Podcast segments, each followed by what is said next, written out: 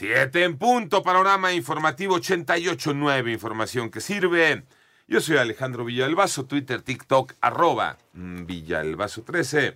Es jueves 12 de octubre, Iñaki Manero. Vámonos con el panorama, el panorama nacional. La Secretaría de Relaciones Exteriores y la secretaria Alicia Bárcena dio a conocer ayer a través de su cuenta de X que ya llegaron los dos vuelos procedentes de Israel con 287 mexicanos que fueron rescatados del conflicto bélico.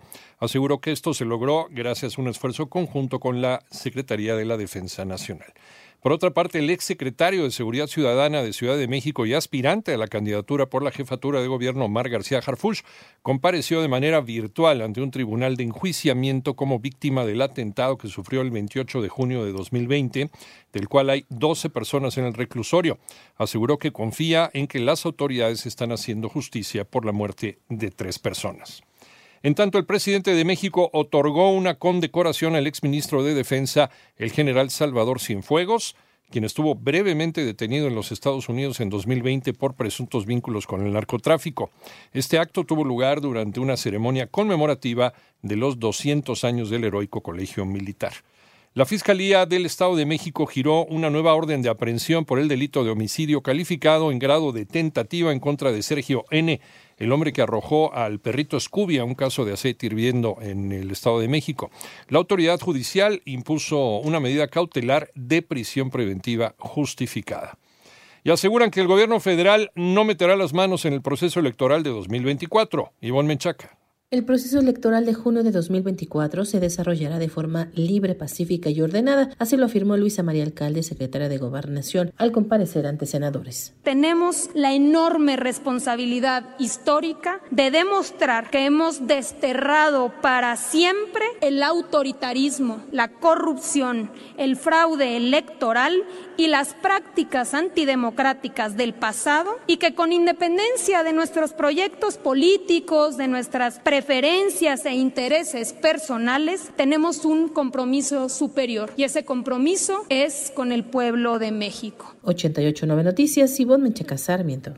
Vamos con eh, más información aquí en Panorama. México no tendrá ningún problema al defender su postura sobre el maíz transgénico. René Ponce. Para la secretaria de Economía Raquel Buenrostro, le irá muy bien a nuestro país en el panel México-Estados Unidos, donde se abordará el tema del maíz transgénico y la postura del gobierno mexicano de no permitir la compra de este producto para consumo humano. Yendo al panel estamos más tranquilos porque se quita todo la nube política, pero la política de Estados Unidos. Al comparecer ante diputados, la funcionaria aclaró que el decreto de 2023 no prohíbe nada, ni tampoco frena de tajo las importaciones de este producto, al tiempo que recordó que el 50% del maíz que se consume en México es nacional y el otro 50% importado, mientras que desde la década de los 90, la Suprema Corte de Justicia de la Nación prohibió la siembra de maíz transgénico. Para 88.9 Noticias, René Ponce Hernández. Vámonos al panorama internacional. El secretario de Estado de los Estados Unidos, Anthony Blinken, llegó eh, hoy jueves a Tel Aviv para reunirse con el primer ministro de Israel, Benjamín Netanyahu busca mostrar la solidaridad de su país tras los ataques terroristas de Hamas y, trabajar para evitar que el conflicto se agrave. También se tiene previsto que para mañana viernes se reúna con el presidente palestino Mahmoud Abbas.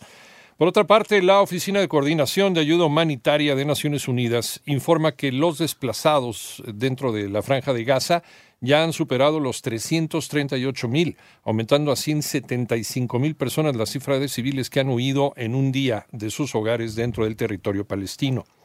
El presidente de Rusia, Vladimir Putin, llegó hoy a Kirguistán en lo que es su primer viaje desde que la Corte Penal Internacional emitiera una orden de captura en su contra en marzo. El líder ruso dijo recientemente que evitaba las cumbres internacionales para no causar problemas a los organizadores.